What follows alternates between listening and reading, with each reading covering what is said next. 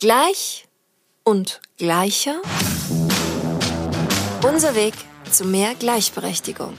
Der Equality Podcast von und mit mir. Hallo und herzlich willkommen bei Gleich und Gleicher.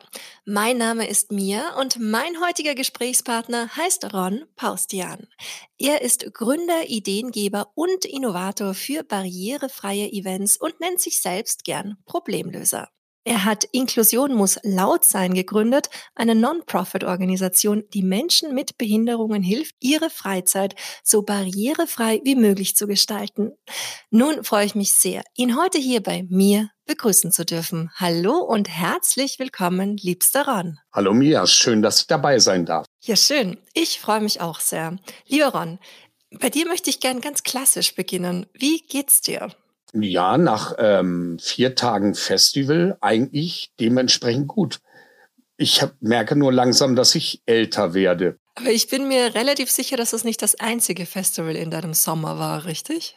Es waren so einige und sie sind noch nicht ganz vorbei. Wir haben in, in der kommenden Woche noch ein letztes Festival und dann wird tatsächlich die Saison ruhiger. Aber dann gehen die Konzerte los und diverse Nebenarbeiten und ja, so geht das Jahr rum. Okay, also wir brauchen uns keine Sorgen machen, dass dir an irgendeinem Punkt des Jahres langweilig wird, was schon mal gut ist. Und ja, für mich bist du so ein richtiger Hansdampf in allen Gassen, die in irgendeiner Form Sinn machen, vor allem im extrem wichtigen Bereich der Inklusion auf Events. Und für die Welt da draußen, die jetzt sich vielleicht im ersten Moment nicht konkret vorstellen kann, was es damit auf sich hat, möchte ich natürlich total gerne wissen, ja, was es damit auf sich hat. ja, also Inklusion, ich selber finde es ein ganz, ganz schlimmes Kunstwort. Es beschreibt eigentlich den gesellschaftlichen Zusammenhang zwischen Behinderung und Menschen untereinander. Das ist ein Teil. Damit ich das aber machen kann, muss ich natürlich auf Barrierefreiheit, auf Zugänglichkeiten und auf Kommunikation achten. Das ist so alles, was ich mache und zusammen ergibt das Ganze, Inklusion muss laut sein. Also wir sprechen ziemlich laut über ein Thema, was noch viel zu selten gehört wird. Und was kann ich mir konkret vorstellen unter Inklusion auf Events? Was bedeutet das? Ich müsste eigentlich länger ausholen in die Uhrzeiten der Events. Das heißt, vor gut 15, 20 Jahren war es so, dass sehr selten Menschen mit Behinderung an Festivals, an Konzerten und so weiter als Gäste teilgenommen haben und schon gar nicht auf der Bühne zu sehen waren. Heute im, ja, in moderneren Zeiten und wo Veranstalter und Veranstalterinnen gelernt haben, ist es besser geworden. Also es sind Menschen, die blind sind dabei, es sind Menschen dabei im Rollstuhl, es sind Menschen mit kognitiven Einschränkungen dabei. Es gibt tausend und eine Behinderungen, die eigentlich bedacht werden müssen.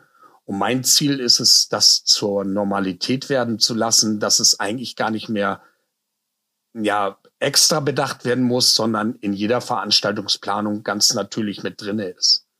Und was würdest du sagen, wie weit ist da das Bewusstsein der Veranstaltenden aktuell in Deutschland? Wie tief hat sich das schon in den Köpfen verankert? Ja, das ist unterschiedlich. Das kommt zum einen auf die Veranstalter, Veranstalterinnen drauf an wie sie menschlich gestrickt sind. Zum anderen ist es so, es hat auch ein wenig mit der Musikrichtung zu tun. Es gibt Musikrichtungen, da ist es halt normaler als in anderen Musikrichtungen oder man ist, ist toleranter oder gibt sich toleranter, als, als es sich wirklich darstellt. Also es ist, es ist schwierig. Es schreitet fort, aber es ist noch lange nicht an dem Punkt, wo es sein müsste. Das ist aber extrem interessant, was du sagst, auch, dass das mit der Musikrichtung in Zusammenhang gebracht werden kann. Kannst du da ein Beispiel nennen? Gibt es Genres, die besonders barrierefreundlich, sage ich mal, sind? Also, ich mag das ja nicht sagen, ich selber komme ja aus dem Punk- und Metal-Bereich und wir drucken uns ja oder schreiben uns immer ganz gerne ganz groß auf die Fahnen, wie tolerant wir alle untereinander sind. Aber im Bereich von Goa, Elektro, ist es tatsächlich so, dass die äh, Besucher und Besucherinnen entspannter sind als jeder Metal-Fan. Also Es ist wesentlich natürlicher. Ähm, die Klientel, sag ich mal, ist wesentlich jünger. Das heißt, die haben ganz andere Berührungspunkte. Schlimmer wird es bei allem, was so, ich sag mal, auf Body, auf Strange, auf, auf richtig hart ausgerichtet ist. Also Hip-Hop ganz weit entfernt und Techno-Szene leider auch ganz weit entfernt und beim CSD ist es leider auch noch nicht Normalität. Ich sage ja, alles, was so auf Körperlichkeiten ausgerichtet ist, ist wirklich schwierig, auch im Musikbereich. Trotzdem sind wir alle irgendwo bemüht und wollen, dass es besser wird. Du, und bei Inklusion muss laut sein. Das hat ja begonnen auf Konzerten, richtig? Auf Konzerten und Festivals. Und mittlerweile, da ähm, bietet ihr euer Programm aber auch in sämtlichen Freizeitaktivitäten hinein an. Stimmt das? Hm, ja, bedingt. Das darf ich so nicht sagen. Das Finanzamt hört ja überall zu. also es ist so, alles, was man als Kultur auslegen kann, ist möglich. Das heißt, wir machen keine Urlaubsreisen, weil das mag zwar für den Urlaubenden tatsächlich eine Art von Kultur sein, ist aber im Grunde eine, eine Erholungsgeschichte. Das heißt, alles, wo ich Kultur reinlegen kann und wo ich es als Kultur auslegen kann, das geht. Und da hatten wir schon alles von der Sexmesse über die Ballonfahrt über Berlin, Besuch des CSD, Zug der Liebe. Also es waren, waren wirklich tausend, tausend Geschichten und tausend wirklich tolle Erlebnisse, aber immer mit Kultur, Theater. Wir gehen ins Museum, wir haben Stadtrundgänge. Also wirklich alles, was man sich so irgendwie vorstellen kann. Und bei Inklusion muss laut sein, funktioniert es ja so, dass quasi Buddies, die die Menschen, die eine Behinderung haben, begleiten, mit den Menschen mit Behinderung gematcht werden, richtig? Genau, es ist äh, eine Art Tinder. also ich behaupte immer, es ist eine Art Tinder, äh, weil es ist so, du bekommst Menschen vorgeschlagen, die dieselben Interessen haben wie du. Und Du kannst dann selber auswählen, wer dir sympathisch ist. Also du telefonierst vorher, tauscht E-Mails aus. Und wenn diese Beziehung sich vertieft, dann geht man unterwegs. Zumeist passiert dieses drei, vier Mal und dann höre ich nie wieder was von den Buddies, schweige denn von denen, die suchen. Ähm, die haben sich dann gefunden und erweitern einfach ihren Freundeskreis. Und das ist das Schönste, was passieren kann. Ne? Cool, cool. Und das ist ja quasi auch, abgesehen von der menschlichen Komponente, hat es ja auch die Win-Win-Situation, dass die Menschen eine Begleitung finden und aber dann die Begleitenden auch kostenlos auf die Events kommen, oder? Genau. Also bei uns ist das Ehrenamt eben daran gebunden, dass niemals Kosten entstehen. Ich übernehme zum Beispiel Fahrtkosten, wenn sie anfallen, mal Tickets, wenn es äh, nötig tut, weil nicht jede Veranstaltung ist frei zu besuchen es kommt ein Versorgungsgeld dazu und der Sinn dahinter ist einfach, ähm, so viel Selbstständigkeit wie möglich zu ermöglichen, so viel Selbstbestimmung wie möglich zu ermöglichen, ohne dass eine Seite sich irgendwo ausgenutzt fühlt. Oder eben gerade ausgenutzt fühlt, weil beide einen gesunden Egoismus an den Tag legen. Das heißt, beide bekommen für ihren Einsatz was zurück vom anderen. Ach schön, und das ist quasi so ein rundum sorglos Paket, was du ihnen da zur Verfügung stellst. Genau, das war der Sinn dahinter. Letztendlich ist es bei mir ja auch Egoismus gewesen, die Gründung. Ich selber brauchte auch immer einen Buddy. Ich brauchte immer jemanden, der mich bei Konzerten so ein bisschen begleitet, mich unterstützt. Und daraus ist die Idee einfach vor acht Jahren entstanden, weil es gibt ja auch keine Zivildienstleistenden mehr. Mhm. Und diese Lücke wollte ich einfach schließen. Bei dir ist es ja so, deine Behinderung ist nicht physisch wahrnehmbar. Wie geht's dir damit? Oder wie hast du das Gefühl, dass es generell Menschen geht, deren Behinderung nicht so offensichtlich ist? Ist das einfacher? Ist das schwerer? Wie fühlt sich das an?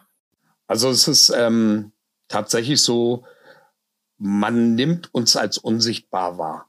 Also das heißt, ich selber zähle mich zu der Gruppe der Unsichtbaren, weil es wird immer gedacht, wenn es rollstuhlgerecht ist, dann ist es barrierefrei und dann ist man inklusiv, was ja bei weitem nicht so ist. Die Gruppe der Rollstuhlfahrer ist fast eine der kleinsten in Deutschland.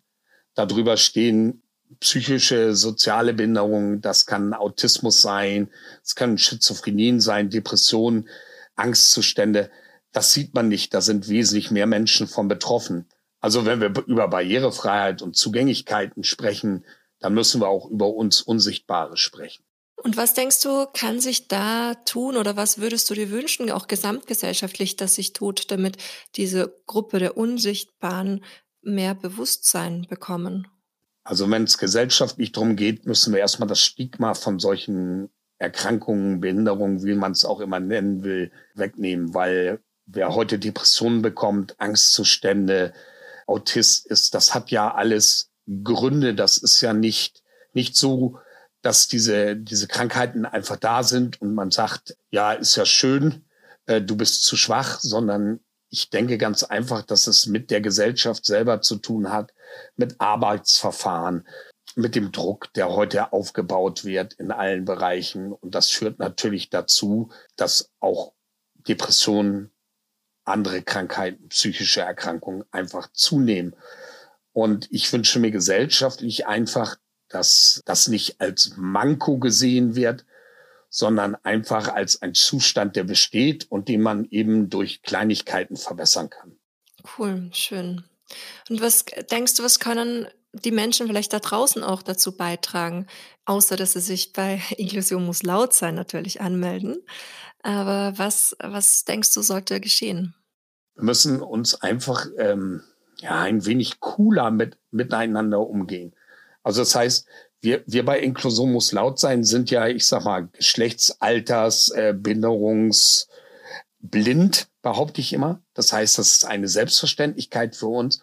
Und wenn die Gesellschaft einfach diese Unterscheidungsmerkmale nicht zieht, sondern einfach nur den Hilfebedarf umsetzt oder ein freundliches Wort über hat, dann würde sich schon ganz viel von alleine regeln. Also es ist nicht alles immer muss man mit Gesetzen regeln oder man muss den Zeigefinger heben, sondern es ist wirklich, es muss im Kopf ankommen, dass nur weil jemand alt ist, er oder sie nicht ausgemustert werden muss. Nur weil jemand eine Behinderung hat, nicht wertloser ist als jemand anders. Nur weil jemand eine Frau ist, nicht schlechter gestellt sein muss als Mann. Also es gibt da so viele Dinge, die einfach gesellschaftlich im Kopf ankommen müssten, wo man ja, cooler wird, einfach ruhiger, geschmeidiger miteinander umgeht. Hm. Ich habe auch immer so das Gefühl, dass das vielleicht manchen Menschen extrem schwer fällt, die einfach mit sich selber nicht im Reinen sind und dann dementsprechend so diese innere Unausgeglichenheit auf ihr Umfeld und die ganze Welt projizieren und es dann da zu so einer ungerechten Kategorisierung kommt. Glaubst du, das könnte so sein? Ja, da ist viel Wahres dran. Also das ist, ich möchte niemandem was Böses unterstellen, aber es ist so, in Zeiten der sozialen Medien, gerade äh, Facebook, geht viel in die falsche Richtung. Viele haben eine Meinung und die, ich, ich sage ja immer, Meinungen sind wie Arschlöcher, jeder hat eins. Letztendlich ist es aber so, dass tatsächlich eine Meinung eine Meinung ist und nicht der Wahrheit entsprechen muss. Das heißt, ob es nun ein Bauarbeiter oder ein Professor ist, wer von beiden mit seiner Meinung richtig liegt, das kann letztendlich nur die Zeit zeigen und, und die gesellschaftliche Umsetzung. Deswegen, wir müssen wirklich lernen, dass nicht alles Gesagte, nicht alles Gesprochene immer, immer einen großen Wahrheitsgehalt hat, sondern eher eine Meinung darstellt. Ich glaube auch, so dieses Differenzieren wäre hilfreich für viele. Genau. Also es ist, es ist, viele hinterfragen auch einfach nicht mehr. Das heißt, ich sage jetzt einfach mal, ja, es wird was in die Runde geschmissen und, und alle, alle schreien erstmal empört auf. Beste Beispiel jetzt gerade Winnetou. Die wollen uns das wegnehmen, aber seit 60 Jahren haben sie die Bücher nicht mehr gelesen.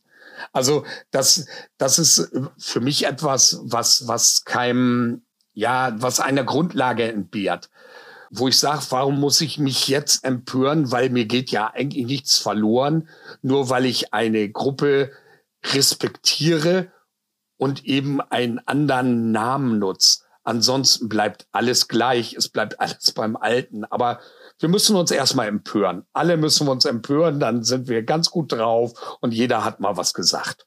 Voll die alte Regel, Bad News are Good News, egal von wem oder was sie kommen. Genau, das verkauft sich eben auch gut. Ne? Also die Bildzeitung hat dann immer eine bessere Auflage als äh, alle anderen. Hauptsache es steht auf der ersten Seite was Schlechtes. Ja, total. Na, ich mache ja auch gerade stündlich ähm, in meiner Radiosendung einen Pressespiegel, viermal am Tag. Und naja, ich würde auch sagen, 95 Prozent der Nachrichten sind auf jeden Fall negativ. Mhm. Und wir haben das so zum Beispiel während Corona gemacht. Corona war ja ein großes Thema. Um diese Hygiene, diese Geisteshygiene so ein bisschen beizubehalten, sind wir den Weg gegangen und haben gezielt nach guten News gesucht. Also wo wurde ein Eisbärbaby äh, geboren oder wer hat den Preis für den dicksten Kürbis gewonnen? Das war schön, sich mal mit Menschen freuen zu können. Und wenn du nur eine Heiratsanzeige siehst, weißt du, in solchen Zeiten ist das ganz, ganz wichtig, auch den Blick mal schweifen zu lassen. Voll, ja. Und ich meine, du redest von Corona. Im Endeffekt jetzt die Situation weltpolitisch betrachtet ist ja auch nicht unbedingt viel besser.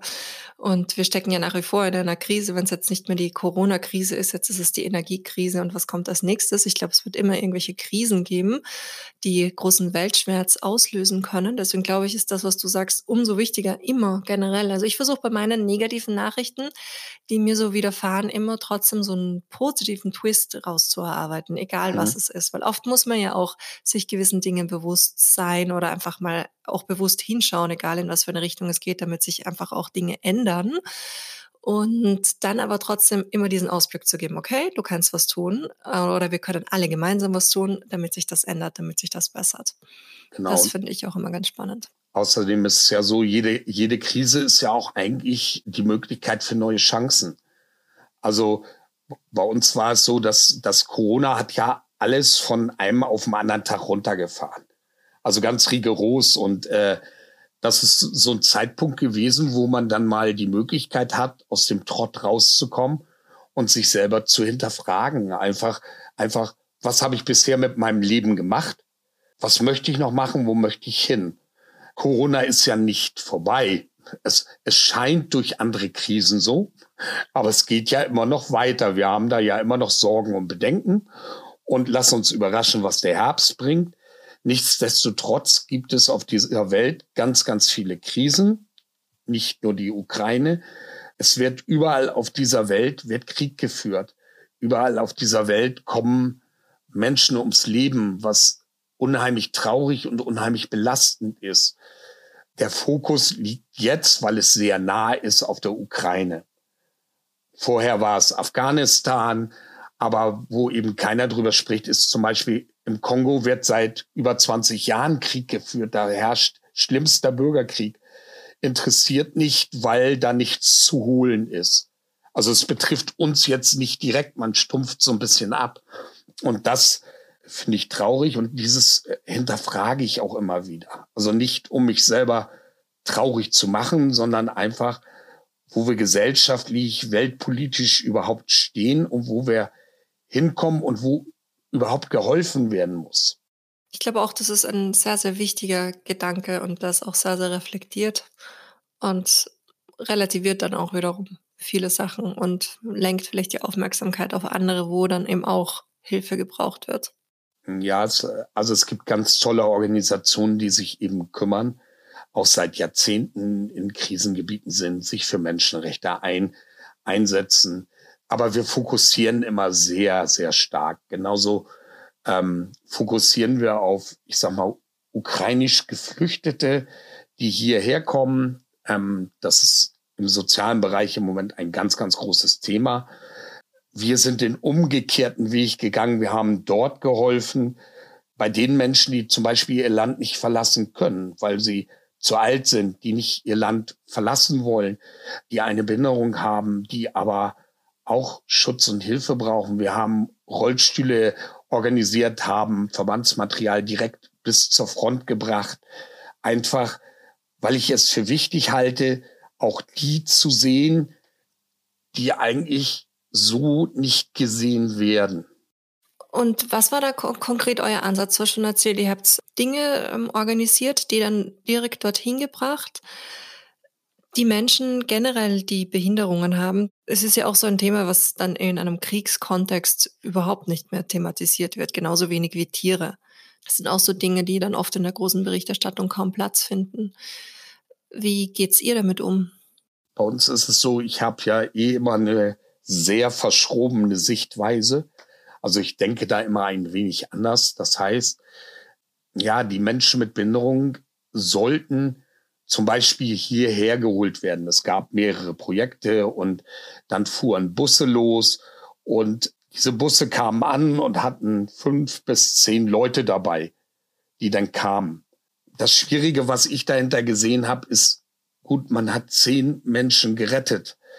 Das finde ich auch wirklich beachtenswert. Aber der, der Aufwand, den man dahinter gesteckt hat, hätte man zum Schutz dort vor Ort besser nutzen können.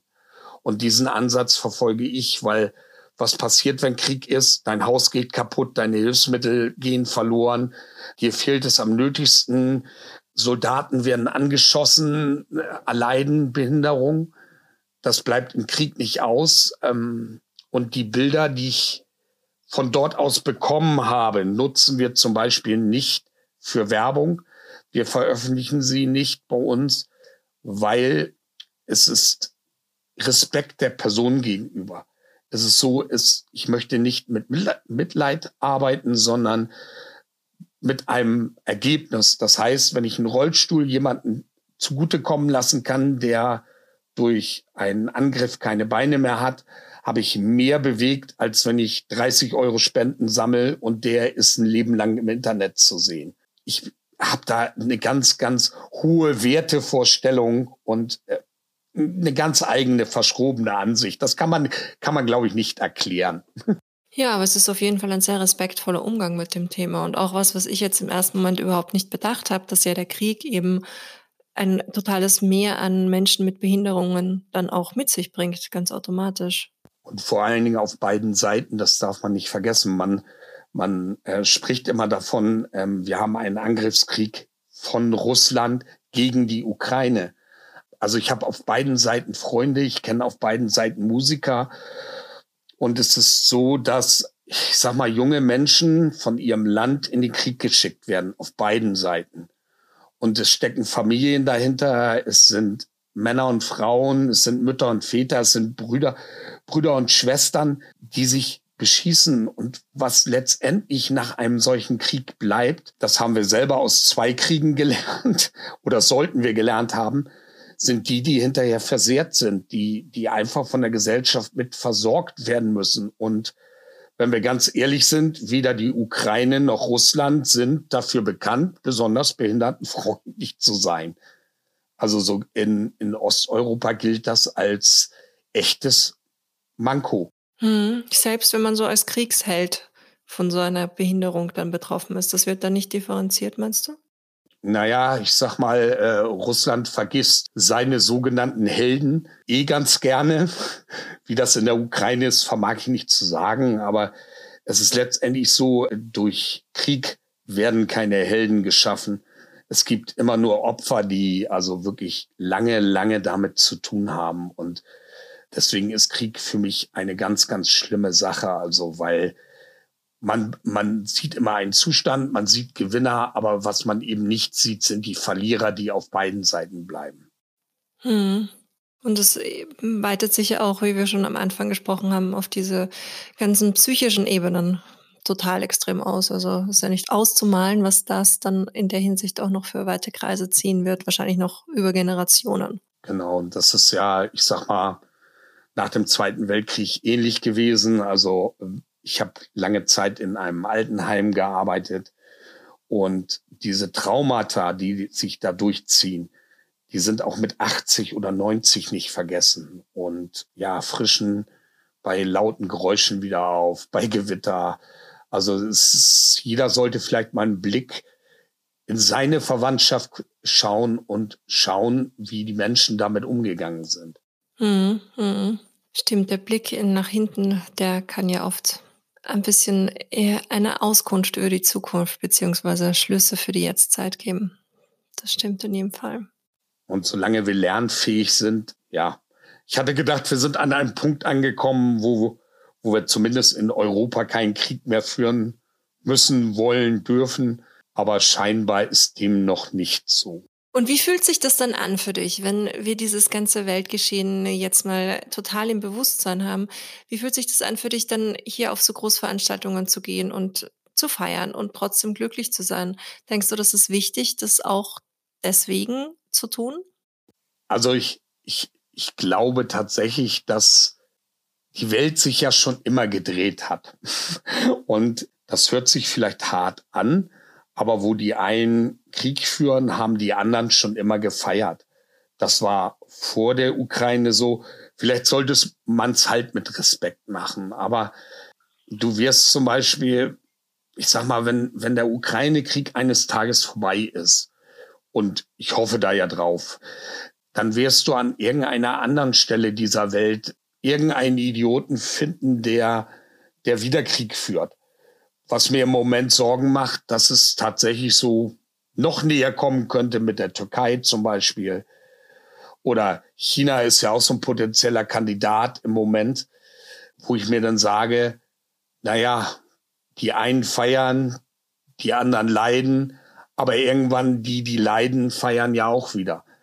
Und in all diesen Kriegsviren ist ja so, dass die Menschen nicht nur leiden, auch da werden zum Beispiel Hochzeiten geschlossen, es kommen Kinder zur Welt und es gibt mir so ein bisschen so ein bisschen Hoffnung. Also es, es ist tatsächlich so, so, solange sich alles noch dreht und es nicht stehen bleibt, habe ich die Hoffnung, dass wir alle irgendwann mal an den Punkt kommen, wo wir friedlich miteinander leben und wo wir auch friedlich miteinander feiern. Mhm, total. Ja, ich hätte mich auch persönlich schon so auf diese goldenen 20er Jahre gefreut und irgendwie so gehofft, dass die wiederkommen. Und ich weiß noch, wie euphorisch wir alle waren da zum, ähm, zum Jahreswechsel zu 2020 und was dann passiert ist. Kon konnte ja keiner mit rechnen. Also ich, ich war es nicht, ich habe den Virus nicht gebastelt. ähm, aber es, also es war die letzten zwei, drei Jahre tatsächlich so, dass die Katastrophen bewusst mehr zugenommen haben. Also wir sprechen ja nicht nur über Covid, wir sprechen zur selben Zeit über ein großes Hochwasser hier, über das A-Hochwasser, was ja auch, ich sag mal, menschengemacht ist. Wir haben Flüsse begradigt, wir haben Hänge zugebaut, ähm, wir haben Ablaufflächen dicht betoniert und Fabriken draufgestellt. Das hilft den Menschen aber herzlich wenig, wenn sie absaufen in einer Region. Auch da haben wir ja stark geholfen, haben uns dann irgendwann zurückgezogen, weil einfach die Hilfe dann nicht mehr benötigt wird. Dann, dann gibt es einen großen Krieg. Ich bin im Moment so an dem Punkt, wo ich mich frage, liebes Leben, was hältst du für mich noch bereit und äh, was ist die nächste Herausforderung? Total, total. Und was sind denn so deine aktuellen Herausforderungen, deine persönlichen Learnings, die du in letzter Zeit hattest? In letzter Zeit habe ich festgestellt, ich komme, ja, ich komme in ein Alter, wo man sich immer mehr reflektiert. Also man hinterfragt sich, man hinterfragt auch sein Tun. Ähm, das habe ich schon immer ganz stark getan, aber ich komme tatsächlich an einen Punkt, wo ich sage, habe ich im Leben all das gemacht, was ich machen wollte? Habe ich jedem so geholfen, wie ich konnte? und was kann ich vor allen Dingen für mich tun. Und ich habe dann festgestellt, ich wollte vor 30 Jahren mal studieren, habe eine hab ne Familie gegründet, was was super toll ist. Also es erfüllt mich. Aber es ist so ein ja so ein nachgehender Traum. Und ja, ich habe dann kurzfristig während Corona beschlossen, ich lege meine Vorprüfung für Studium ab habe das Ganze in inklusiver Pädagogik gemacht im Kita-Bereich und möchte jetzt, sobald es möglich ist, meinen Doktor in Soziologie machen. Wow. Einfach weil mich die Gesellschaft interessiert und die Zusammenhänge. Das heißt nicht, dass ich besser sein möchte als andere. Ich werde wahrscheinlich den Doktortitel auch nie führen. Aber es geht mir einfach, diesen Traum für mich einmal zu leben. Wow, wow. Ich kann mir auch vorstellen, dass das bestimmt so ein irrsinnig interessanter neuer Blickwinkel auch auf unsere gesamte Gesellschaft sein muss, wenn man dann schon, also nicht in seinen Anfang Zwanzigern, sondern mit der ganzen Lebenserfahrung und Reife, die du jetzt hast, dann nochmal zurück an die Uni gehst und kannst ja auch alles Gelernte ganz anders verarbeiten und kontextualisieren, oder? Ja, vor allen Dingen kann ich das einbringen, was mich als Praktiker auszeichnet. Also ich bin ja bin ja weniger so der Theoretiker, wie alles sein müsste. Ich packe ja eher praktisch an. Ich baue eher eine Rampe, als dass ich dir beschreibe, wie sie sein müsste. Natürlich kann ich das auch und in unseren Konzepten kommt das auch vor. Aber bevor jemand ein Konzept umsetzt, weiß ich selber, ist es einfacher, es selber zu machen, gut ist. Mhm. Dann ist es erledigt und alles, was fertig ist, brauchen wir nicht nochmal anfassen. Du, und um auf diese Konzepte auch zu sprechen zu kommen, die du erstellst, du berätst ja wirklich diverse Veranstaltende, oder? Das sind jetzt nicht nur Musikveranstaltungen, sondern wirklich auch alle Arten von Veranstaltungen, die du dahingehend berätst, wie sie inklusiver sein können, wie sie möglichst barrierearm sein können, oder? Genau. Ich spreche in diesem Kontext immer von Zugänglichkeiten, weil ich finde das äh, äh Wort erstens schöner. Zweitens werden wir keine ich sag mal, Barrierefreiheit erreichen können. Das ist nicht möglich, weil barrierefrei würde heißen, zu jeder Zeit, an jedem Ort, für jeden Menschen, mit jeder Erkrankung, mit jeder Behinderung. Und das ist, also das ist utopisch, weil selbst wenn du alles umsetzt, alles machst, wird immer einer oder eine kommen, die sagt, also für mich passt das nicht. Das ist ja, ist ja auch gut. Es, es hält das Ganze ja in Bewegung. Bei Zugänglichkeiten ist es so, man schafft einen, einen Rahmen, für möglichst viele Menschen, um das zu nutzen. Das heißt von Leuten, die einen Kinderwagen schieben, genauso wie einem Lieferanten, genauso wie ein Rollstuhlfahrer, eine Rollstuhlfahrerin, ähm, jemand mit einem Rollator.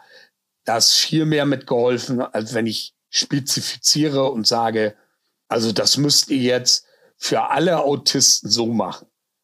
Es gibt eben vieles, was eben für viele Menschen möglich ist. Und dann eben die Gruppe von denen, die irgendwo noch ausgeschlossen sind, verkleinert. Und das kann man im Nachgang eben nachbessern, wenn es denn vom Bedarf ist. Und das ist in unseren Konzepten so. Ich arbeite zwischen 350 und 400 einzelnen Punkten bei Veranstaltungen im Theater und so weiter ab und erstelle daraus eben ein Gesamtkonzept, wenn es gewünscht ist.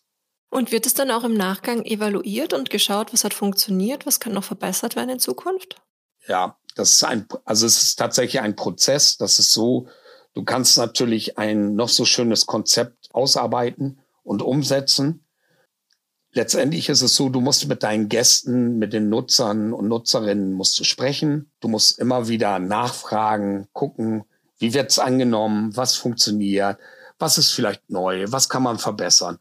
Und letztendlich entwickelt sich daraus ein Prozess, der über zwei bis fünf Jahre geht. Und nach fünf Jahren kann man sagen, man ist so weit, dass es wirklich gut ist. Gibt es Beispiele, die du schon so seit einem längeren Zeitraum ähm, betreust, wo du sagst, das funktioniert gut, das ist jetzt als positives Beispiel nennenswert? Ja, da müsste ich mich ja selber loben. Das versuche ich mal so gut wie möglich zu vermeiden, weil ich bin ja nicht die Inklusion oder ich bin nicht die Zugänglichkeit, sondern ich bin einfach im Grunde nur der Klugscheißer, der sagt, wie es zu funktionieren hat. Und äh, also als Beispiel nehme ich immer das Wacken oben mehr. Da habe ich zwölf Jahre lang durchgehend gemeckert, jedes Jahr und habe gesagt, also Leute, das geht nicht oder das muss man anders machen, was irgendwann vor acht Jahren dazu geführt hat, dass man gesagt hat, ja, wenn du es doch immer besser weißt, mach's doch mal. Es hat sich sehr, sehr viel verändert. Es ist auch sehr, sehr gut. Trotzdem hat auch dieses Konzept immer noch Schwachstellen, die wir versuchen immer und immer wieder nach, nachzujustieren. Jetzt gerade habe ich zum Beispiel ein München Festival übernommen, das Superblumen Festival. Auch da ist es so, das Konzept ist super, super toll gewesen. Auch umgesetzt wurde ganz, ganz viel. Die Veranstaltung ist super offen und möchte ganz, ganz viel machen. Und dann kommt der Knickpunkt und die Stadt sagt, äh, nee, das geht nicht. Und schon hast du so, so ein Cut drinne, den du zwar mit bedacht hast, aber äh, den du eigentlich gar nicht haben willst. also. Und wie, inwiefern hat die Stadt da ein Recht, sich einzumischen? Naja, die, die Stadt, äh, ob sie ein Recht hat, lasse ich mal dahingestellt. Ich habe ja auch mit Oberrichkeiten so meine Probleme. Aber es ist so, ähm, zum Beispiel ist es so, die Entscheidungen fallen zumeist am Schreibtisch, nicht vor Ort. Das heißt, Brandschutzverordnungen, wo dann darüber geredet wird, dass Rollstuhlfahrer oder Rollstuhlfahrerinnen sich nicht frei in einer Halle bewegen können, weil im Brandfall es zu Panik kommen kann. Und äh, dieselbe Behörde redet aber über Inklusion und über Aktionspläne und wie toll es in Bayern ist. Und da stelle ich mir die Frage, ob die mal ihre eigenen Konzepte, ihre eigenen Weisungen gelesen haben, geschweige denn in den letzten 40 Jahren überarbeitet haben. Mm, okay. Du, und beim ähm, Superbloom gab es ja auch diese Situation mit dem Unwetter an einem der Tage, wenn ich jetzt ähm, richtig informiert bin. Und wie war das da für die Menschen mit Behinderungen? War das bedacht, so eine Situation auch? Ja und nein. also ja, sicherlich ist sie bedacht. Und ähm, es ist immer ganz, ganz schwierig, weil in diesem Moment stürmen alle in eine Richtung. Und ich weiß nicht, ob du das Gelände des Olympiaparks kennst. Die Wege sind, wenn dort 11.000 Menschen sich in eine Richtung bewegen, sehr eng. Es gibt Sonderwege, die wir auch genutzt haben und wir haben auch bis zuletzt, bis die Weisung kam, jetzt Eigenschutz vor allem anderen, haben wir da gestanden. Ich habe die Buddies rumgeschickt, habe gesagt, sammelt die Leute ein auf dem kürzesten Weg in die Hallen. Also wir haben tatsächlich unser Bestes gegeben, aber es war also in dieser Menge, die wir vorhanden waren, war es nicht möglich, jeden auf diesem üppigen Gelände einzusammeln. Und jemand, der eine Veranstaltung selbstständig besucht, der sollte auch in der Lage sein, sich selbstständig in Sicherheit zu bringen. Und die meisten hatten Begleitpersonen dabei. Es war halt, wie gesagt, ja, sehr, sehr eng alles. Es war, ja, Leute noch am Feiern, während sie geflüchtet sind, so ungefähr. Also, wir, wir kennen es vom Wacken, wir kennen es vom Summer Breeze, wir kennen es von anderen Großveranstaltungen. Da setzen die Menschen sich dann gemeinsam in Autos. Das ging da natürlich nicht, weil es eben kein, kein Freigelände ist. Es ist halt anders. Und ich glaube, fürs erste Mal hat es sehr, sehr gut gepasst. Ich glaube, der Veranstalter hat das, äh, oder die Veranstalterin in dem Fall, hat das sehr, sehr gut im Griff gehabt und hat wirklich das Möglichste gemacht, was aus dem Gelände rauszuholen war. Leider ist es immer so, dass ja Medienvertreter sind halt keine Veranstalter und keine Veranstalterinnen und die haben halt einen anderen Blick. Was ja auch richtig sein muss. Nur so lernt man ja auch. Du, und im Falle vom Superblumen, wie kann ich mir das vorstellen? An welchem Punkt der Planung wirst du konsolidiert? Ab wann wirst du in so eine Planung eingebaut, eingeschaltet? Also ich war beim Superblumen in diesem Jahr sehr, sehr früh eingebunden. Es ist tatsächlich so gewesen, dass man angefragt hat, was ich machen könnte, was ich bieten kann, welche Ideen ich umsetzen möchte, welche neuen Sachen ich machen möchte. Und daraus habe ich ein Vorkonzept gemacht, habe dann eine virtuelle Begehung gemacht und bin eigentlich ab ungefähr März dabei gewesen, damit die Veranstaltung im September stattfinden kann. Oh, wow. Also ein halbes Jahr Vorlauf. Das ist schon ordentlich.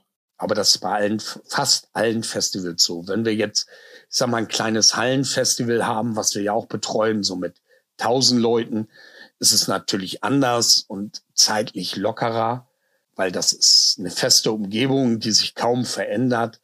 Aber bei einem so großen Gelände ist es tatsächlich zwischen einem Jahr und sechs Monaten ist so hart die Grenze, wo du wirklich viel umsetzen kannst, immer wieder nacharbeiten kannst, weil es muss ja auch kontrolliert werden. Mhm. Und wie groß ist dann dein Team, mit dem du das gemeinsam umsetzt? Eins. Eins. eins. Es ist eins Team. Also für die Konzeption und so weiter stehe ich gerade. Das heißt, ich bin auch einer der wenigen Berater in Deutschland, die für ihr Ergebnis haften. Das heißt, es äh, soll schon Veranstalter gegeben haben, die mich hinterher dann kontaktieren und sagen, Postian, das war nicht so gut. Da sprechen wir nochmal drüber. Und ja, ich stehe für das, was ich mache gerade.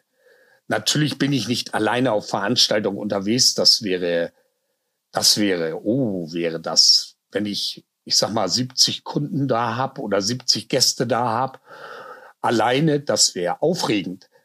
Aber, aber ich hatte, das muss man sagen, ich hatte ein sehr, sehr gutes Buddy-Team. Wir waren zu zwölf. Es hat sehr, sehr viel Spaß gemacht. Wir waren zwischen 70 sichtbaren und 300 gesamt gesehen äh, Menschen mit Behinderung vor Ort. Und es hat also wirklich im Großteil sehr, sehr viel Spaß gemacht. Schön. Also das klingt gut, weil es wäre jetzt nämlich auch noch meine nächste Frage gewesen, dein Fazit danach, aber das hast du schon sehr gut gezogen. Ja, das Fazit danach äh, bekommt der Veranstalter jetzt, weil ähm, es folgt nach einem Festival immer ein Feedback. Und dieses Feedback schont niemanden, weil zum Beispiel wir haben im, im Buddy-Bereich oder im Service-Bereich, wie man es nennen will, ähm, und vor Ort laufen wir natürlich weiterhin Punkte ab. Ähm, wir beschreiben Gesehenes. Wir haben mit ganz vielen unterschiedlichen Menschengruppen dort vor Ort zu tun. Ob das nun Awareness-Teams sind, Sicherheitsteams, äh, Verkaufsstände und, und, und. Und das ist das, was ich mit Entwicklung meine. Also der Veranstalter bekommt im Nachhinein immer noch ein Feedback, wo dann drinne steht, wie, wie wir uns auf dem Festival gefühlt haben. Ah ja, schön. Schön. Cool. Coole Form der Feedback-Kultur auf jeden Fall. Das finde ich auch immer ganz, ganz wichtig, um möglichst viel Konstruktives da auch rauszuziehen. Muss ja keine harte Kritik sein, sondern du weißt ja, man kann auch vieles in Watte verpacken und es trotzdem scheiße finden. Aber letztendlich ist es so, also ein solches Feedback hat bei uns, ich sag mal, zwischen 20 und 40 Seiten, damit eben tatsächlich eine Veranstalterin oder ein Veranstalter daraus lernen, dass sie sehen, wo wir, wo wir eben Schwächen entdeckt haben oder Knackpunkte, Reibungspunkte, wie man es auch immer nennen will. Und letztendlich ist das so, es erleichtert uns allen ja auch die Arbeit. Und dann kommt der Egoismus wieder. Wenn alle Knackstellen und alle Reibungspunkte beseitigt sind, ist mein Job natürlich viel einfacher. Mhm, ja, klar, klar. Ach, schön, schön. Du und mein Job hier im, in diesem Podcast ist es auch so gewisse, ich will jetzt nicht sagen Standardfragen, aber es sind so zwei, drei Konstanten, nennen wir sie Konstanten, die in keiner Folge fehlen dürfen und wo ich natürlich auch wahnsinnig auf deine Antwort gespannt bin. Das wäre die Frage nach deiner ganz persönlichen Definition von Gerechtigkeit. Wie schaut die aus? Oh, Hauer. Das, das ist ja jetzt eine philosophische Frage. Also Gerechtigkeit, Gerechtigkeit, das ist, das ist schwierig, weil ich setze mich ja eigentlich in einem Passus, in einem Abschnitt des Lebens ein, wo viel Ungerechtigkeit herrscht, wo viel Ungleichheit und äh, vieles vorherrscht, ja, was eigentlich zur Gerechtigkeit führen soll. Auch da habe ich eben so Ansätze, ich glaube, wir sprachen vor einiger Zeit mal drüber, zum Beispiel über mehr Frauen in der Musik. Ich möchte das einfach mal kurz auf, aufgreifen, dieses Thema, weil ich es ganz wichtig finde. Und da sprachen wir drüber, dass eben Frauen in der Musik unterrepräsentiert sind und auf Festivals viel zu wenig vorkommen. Ich habe dir da sehr beigepflichtet, habe genickt und hatte schon fast Halsschmerzen hinten. Das Genick tat vom vielen Nicken schon weh. Und dann setzt bei mir natürlich der Punkt ein, wo ich mir Gedanken mache, woran liegt es eigentlich? Woran liegt es, dass so wenig Frauen gerecht behandelt werden in der Musikkultur? Und ich für mich als alter weißer Cis, Cis-Mann heißt es, glaube ich. Heterozismann, ja heteres Cis-Mann, was äh, nicht mal schlecht sein muss, habe festgestellt, dass eigentlich Mädchen, junge Frauen viel zu wenig gefördert werden. Also das heißt, wenn ein Mann oder ein Junge auf die Idee kommt, Bassgitarre zu spielen in einer Heavy Metal Band, ist das normal, weil es ist ja der Junge, der muss sich ausleben wenn ein Mädchen auf eine solche Idee kommt, sagt man, lern lieber Klavier oder Harfe, weil das ist so weiblicher, was ich natürlich für Käse halte, weil es ist einfach so, ich habe eine Tochter, die ist 16 und ähm, ich glaube, dass Frauen und Mädchen äh, überhaupt die gleichen Chancen erhalten müssen. Und wenn sie eben Bassgitarre, Schlagzeug, was auch immer machen wollen, dann muss, muss es die Möglichkeit geben. Und ich glaube, diese Möglichkeiten sind gar nicht genügend vorhanden, dass wir genug gute Künstlerinnen kriegen könnten, die, die unsere Bühnen später mal füllen. Weil wir reden jetzt über, über Bands, die, die in meinem Bereich jetzt, im Metal-Bereich, 60 und aufwärts sind. Ich glaube, die Stones sind sogar 80. aber gefühlt 100. Aber es ist so, was kommt danach? Wir haben, wir haben keinen Nachwuchs. Also wir, wir haben so ein paar, paar mittelklassige Bands, die, die in den Startlöchern stehen. Aber wo sind die Frauen? Wo sind die Mädchen? Wo sind die Bands? Meinetwegen gemischt, was auch immer, die, die so gefördert wurden, dass sie Headliner sein können. Oder in diesem Fall Headlinerinnen. Also man möge mir das ein bisschen verzeihen, dass ich immer noch im, im Altsprech unterwegs bin. Aber es ist tatsächlich so, ähm, es fehlt mir so ein bisschen tatsächlich naiverweise die Förderung für junge Frauen, junge Mädchen, die sie dahin bringt und so befähigt, dass sie einen Plattenvertrag kriegen können, dass sie auf den großen Bühnen ganz oben ankommen. Und ich rede nicht von einer Madonna, weil auch da wird es irgendwann mal vorbei sein. Auch die gute Frau ist älter, sondern in allen Musikrichtungen fehlt es am, am guten Nachwuchs. Ja, ich glaube auch, ich glaube, also ich glaube grundsätzlich, das weiß ich auch aus meiner Arbeit für Music is Her Passion, dass es den Nachwuchs äh, theoretisch schon geben würde. Ich stimme zu 100 Prozent mit dir überein, dass es ein komplettes strukturelles Problem ist.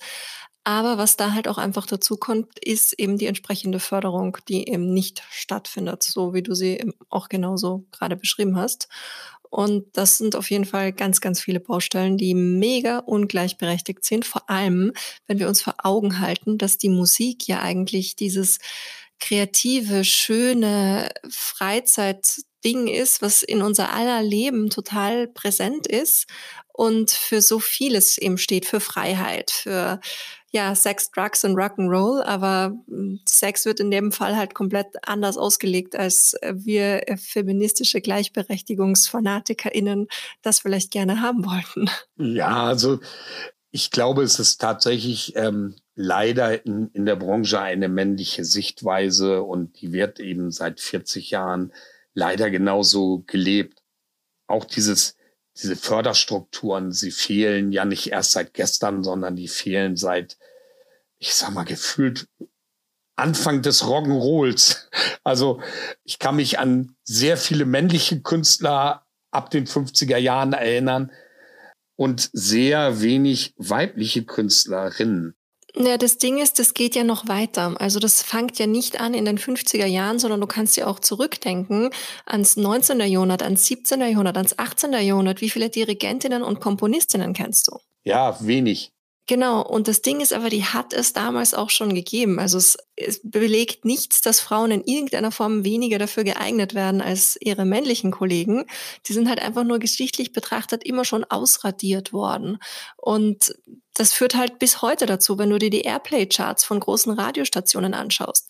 Die sind auch bis auf die wenigen Initiativen, die sich, oder die wenigen Stationen, die sich der Key Change-Initiative angeschlossen haben, sind auch überwiegend männlich. So, es ist einfach dieses dieses Problem, dieses Strukturelle, was sich immer wieder dann in sich weiter bedingt. Und ja, ich glaube, das Wichtigste, was, was ich auch ähm, so ein bisschen als meine Aufgabe dahingehend ansehe oder mir zu meiner Aufgabe gemacht habe, ist eben diese Bewusstseinsschaffung, weil die Menschen müssen sich erstmal darüber bewusst werden, dass das ungleichberechtigt ist, dass das unfair und ungerecht ist und das ist im Endeffekt in unserer allen Verantwortung liegt, weil wir immer an irgendeiner Stelle unseres Lebens sind wir alle mit Musik irgendwie in Kontakt. Egal, ob das ist, wenn wir es während der Taxifahrt oder wo auch immer im Supermarkt hören. Wir hören alle irgendwo und konsumieren alle irgendwo Musik. Und dementsprechend finde ich schon, dass es in, in unserer aller Verantwortung auch liegt, dass sich das ändern muss. Und da ist es halt auch wieder so diese Nachfrage, diese Förderung, weil, wie gesagt, es gibt die großartigen, talentierten, jungen Musikerinnen und das ist, je mehr es davon gibt und je mehr davon auch gesehen werden, gerade um diese Sichtbarkeit, finde ich, geht's auch ganz stark, desto mehr werden dann auch wieder junge Mädels motiviert, auch so eine Karriere anstreben zu können. Und genau, Vorbildcharakter, das ist einfach eine Vorbildfunktion und mal ganz im Ernst, also ich finde die Lösung nicht da drinnen, dass du, ich sag mal, eine alteingesessene Band auf die Bühne stellst, die nur aus Frauen bestellt und sagst, so, jetzt haben wir was getan, sondern gerade der Nachwuchs muss auf die Bühne. Es ist genauso wie immer gefordert wird, es müssen Behinderte auf die Bühne. Ja, müssen sie. aber sie müssen auch gut sein, weil es ist ja immer noch ein, ein Festival, was etwas verkauft und kein Goodwill, sondern eine gute Musikerin, jemand, der behindert ist, ist ein guter Musiker, Comedian, was auch immer. Der gehört auf die Bühne und der muss die gleichen Chancen erhalten oder alle müssen die gleichen. Und das wäre eine Form von Gerechtigkeit, wenn zumindest gegeben ist, dass auch eine Newcomerin, dass jemand mit Behinderung auf die ganz große Bühne überhaupt kommen kann. Und mm, nicht, genau und nicht äh, ausgeschlossen ist, nur weil Metallica das 26. Mal auf demselben Festival spielt. Völlig richtig, was du auch sagst mit der ganz großen Bühne, weil ich habe mich ja fokussiert auf Frauen in der Musik und gerade auch wenn ich auf Festivals bin, verbringe ich da sehr viel Zeit, mir weibliche Künstlerinnen anzuschauen und bin ganz oft tagelang nur vor der kleinsten Bühne, die manchmal auch noch im Catering-Bereich eingebunden ist. Hm weil die dann irgendwie in irgendeiner Form schon eine Frauenquote, glaube ich, erfüllen müssen, haben viele ein Bewusstsein wenigstens dafür. Aber das wird dann oft so implementiert, dass die halt auf der kleinsten Bühne landen. Ja, und das äh, Schlimme daran ist, die spielen ja auch nicht zur Main, also zur Main-Zeit, sondern sie spielen morgens um zehn, wenn auf den ja, genau. Festivals noch keiner wach ist. Außer ja, dir genau. und mir vielleicht. Ja, dann bin ich ganz oft die Einzige. Also es ist dann, ähm, ja. ja. also wirklich, oder eine unter der, eine der wenigen, aber von Festivals, die eigentlich irgendwie mehrere Zehntausende anziehen, spielen dann natürlich am Sonntag um zwölf. Sind da noch nicht besonders viele wach. Genau. Ja. Aber es würde, würde ja jetzt, ich sag mal, keinem wehtun, wenn man, ich sag mal, einen Main Act hat, davor jemanden spielen zu lassen, den man eigentlich morgens um zehn irgendwo eingesetzt hätte. Man stellt dann ja auch fest, dass äh, das Publikum, was für ein Haupteck kommt, so lange in der Halle bleibt und ja auch schon viel weiter vorher da ist, so dass sie vielleicht eine Erfahrung machen und jemand wesentlich bekannter wird durch diese, diese Stützung. Weißt du, worauf ich hinaus will? Mhm. Also, mhm. es ist so, ich nehme jetzt mal den Getter als Beispiel. Da waren die, äh, das Publikum war anderthalb Stunden vorher schon in der Halle, weil sie den sehen wollten. Also es hätte niemanden wehgetan, wenn jetzt nicht noch ein bekannter Act davor gewesen wäre, sondern ich sage jetzt mal, wie ist eigentlich die weibliche Bezeichnung von DJ? DJ?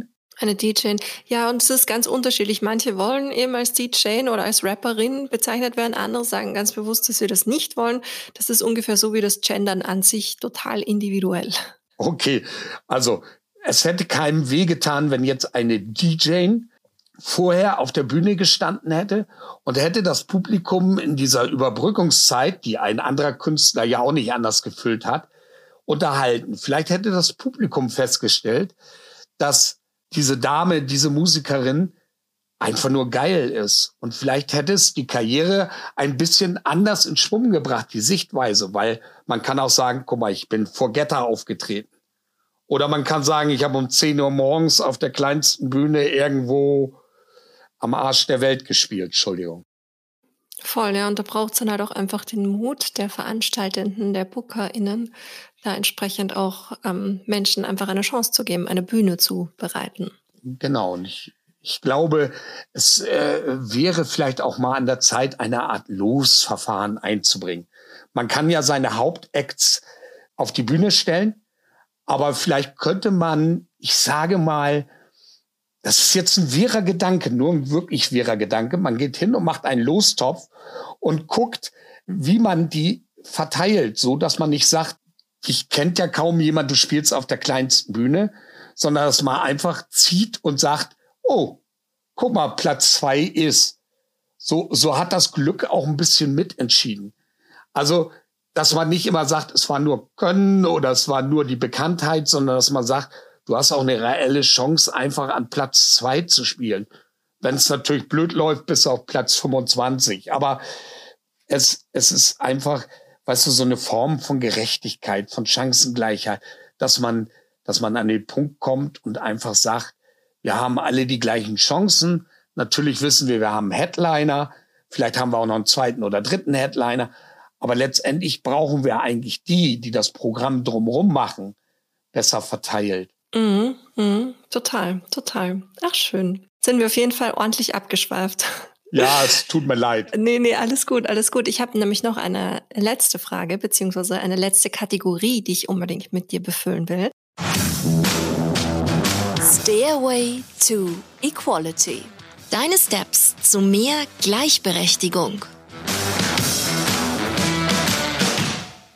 Möchte ich gerne von dir wissen, ob du persönliche Tipps und Tricks für unsere Zuhörenden da draußen hast, wie sie ein gerechteres, faireres und am Ende vielleicht auch sogar zugänglicheres Leben führen können. Eine uralte Regel, also wirklich uralt.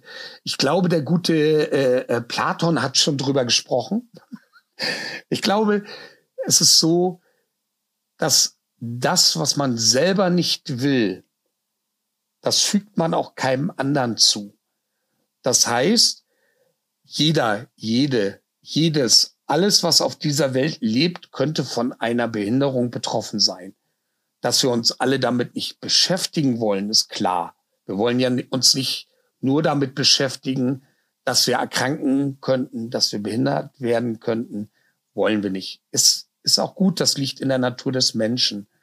Aber um es gerechter zu machen, sollten wir uns immer vor Augen führen, dass wenn es uns betreffen würde, dass wir genauso behindert werden durch die Eigenarten anderer. Das heißt, je mehr wir das abbauen, umso gerechter, umso schöner, umso besser wird es auf dieser Welt. Und ob es nun Frauen betrifft, ob es Menschen mit Behinderung betrifft, ob es diverse Sexualitäten betrifft, Religion, Alter, was auch immer, ist dabei völlig unerheblich. Wir sollten uns immer wieder vor Augen führen, es könnten wir sein, die in irgendeiner Form ausgebremst werden. Und diese Ausbremsung müssen wir einfach abbauen. Ach, wie schön. Mein lieber Ron, für mich ist das genau der richtige Ausklang von diesem Podcast, weil das also mir persönlich jetzt gerade so einen richtigen Schub nach vorne gibt und auch mir Hoffnung macht, weil ich jetzt weiß, okay, was ich auch einfach machen kann und vor allen Dingen, was alle Menschen da draußen auch machen können. Und ja, das gibt mir Hoffnung und macht mir Mut. Und ich möchte mich sehr, sehr herzlich für dieses wunderbare Gespräch mit dir bedanken. Ich bedanke mich, also zum einen bei dir, zum anderen bei den Hörenden, Zuhörenden einfach dafür, dass ich Gast sein durfte. Es war mir eine wirkliche Ehre. Ach, wie schön. Vielen, vielen Dank. Mach's gut, lieber Ron. Bis dann. Ciao. Ciao. Vielen herzlichen Dank fürs Zuhören. Das war Gleich und Gleicher. Euer Equality Podcast von und mit mir. Damit ihr auch in Zukunft keine Folge mehr verpasst, abonniert den Podcast und folgt mir auf Instagram.